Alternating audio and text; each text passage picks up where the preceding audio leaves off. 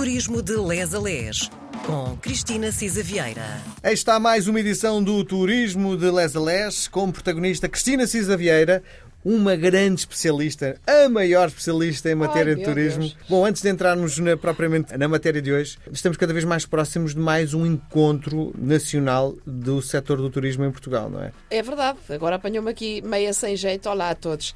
Uh, já sabem que o Miguel é isto. Pronto. Fazer o Congresso Nacional da Hotelaria e Turismo, o 33 Congresso, em uh, novembro, Sim. de 16 a 18 de novembro.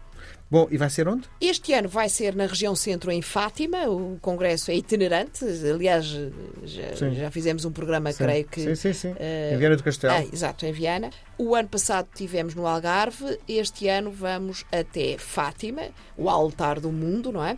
Que é bastante mais do que turismo religioso, embora seja, obviamente, essa a sua vocação. Este encontro serve sobretudo para, eh, de alguma forma, promover também as regiões por onde o, o Congresso passa, não é? O Congresso serve, sobretudo, para este encontro, não é? Entre os stakeholders, assim chamados do turismo, desde os empresários e quem investe no turismo, à banca, à academia, eh, à parte de gestão de política e do território, eh, e, eh, por exemplo, uma oportunidade para nós fundamental de trazer até cá muitos hum, oradores internacionais de referência e case studies e exemplos de outras eh, eh, unidades hoteleiras, concretamente, e de outras experiências de turismo que dificilmente muitos dos nossos pequenos hoteleiros teriam oportunidade de ir ver fora, não é? Muito Portanto, bem. trazer até nós essas outras experiências e esse outro conhecimento. Vamos falar com toda a certeza no final deste encontro para podermos tentar perceber que balanço é que fez. Exato. Hoje voltamos ao turismo literário. Vamos conhecer eh, uma das figuras mais emblemáticas. Eh, Eu não sei como, como é que é lhe chamar, mas a vida política eh, em Portugal eh, sem esta mulher não seria a mesma coisa. Sem dúvida nenhuma, sem dúvida. É uma figura extraordinária. A Natália Correia, eh, açoriana, de Gema também, nascida em Ponta Delgada em 1923.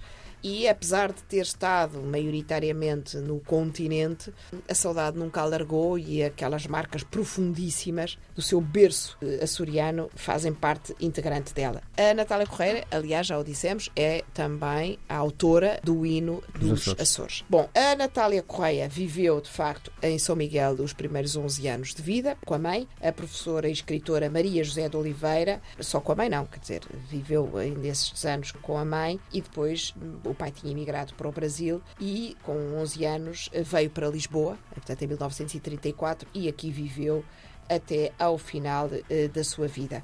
Mas sempre com uma ligação muito, muito forte à sua terra-mãe. A maior parte, de facto, da obra literária de, de Natália Correia, que se reparte pela poesia, texto dramático, romance, conto, diário, crónica, eh, ensaio, etc., foi escrita durante o Estado Novo. Sim. E, de facto, a Natália Correia era, já nessa altura, eh, era, particularmente nessa altura, eh, uma força da natureza Muito intensa. muito intensa. De facto, muitos dos seus livros foram apreendidos pela censura.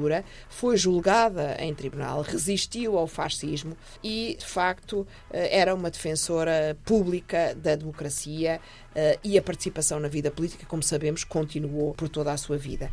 E, de facto, ela considerava que esta participação pública era fundamental, era, de facto, na literatura também por onde passava o chão libertador, dizia ela, mas no final da vida, já muito desencantada, realmente testemunham os seus textos que esta saudade da ilha natal, de facto, esteve sempre, sempre eh, permanente. E, de facto, ela é uma figura que nos toca a todos poesia, eh, por este empenho eh, político social, etc. Ela, quando se despediu, quando se despedia da vida já num dos seus últimos poemas, dizia um texto dedicado à sua ilha natal, com várias interpretações. O texto é difícil, a poesia não, não era fácil de Natal Correia, mas me parece muito, de facto, com umas imagens muito fortes. E dizia: Ciosa terra-mãe, vamos às contas.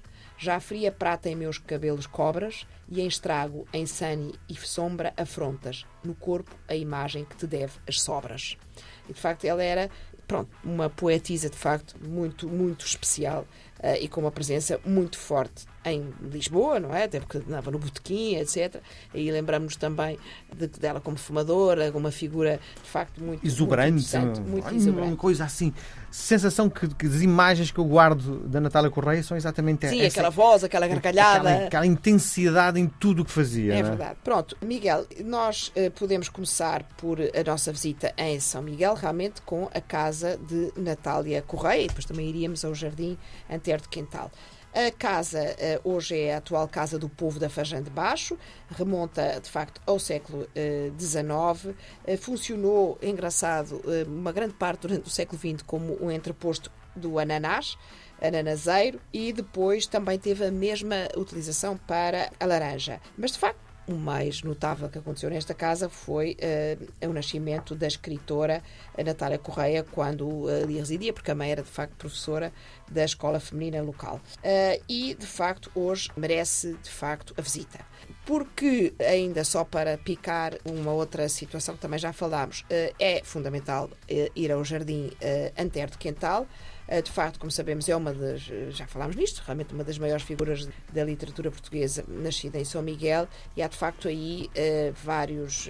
Há um monumento alusivo à vida e obra do poeta, e há muitos elementos de estilo Art Deco, nos gradeamentos, etc., que é muito interessante. Portanto, isto é no Largo do Colégio, em Ponta Delgada. Em Ponta Delgada ainda há muito por onde ver. A Ponta Delgada começou por ser um simples povoado de pescadores, mas começou de facto cedo a desempenhar o principal, era o principal, o porto da ilha de São Miguel e, portanto, daí entre os séculos XVII, XVIII, muitos conventos, igrejas, casas senhoriais. Hoje é de facto uma cidade muito gira, muito cosmopolita, tem muito para ver, muito para comer, muito para viver, com uma vida económica e cultural muito ativas. É de facto uma cidade com não se pode deixar de ir à Igreja Matriz de São Sebastião, à Igreja de São Pedro, de São José.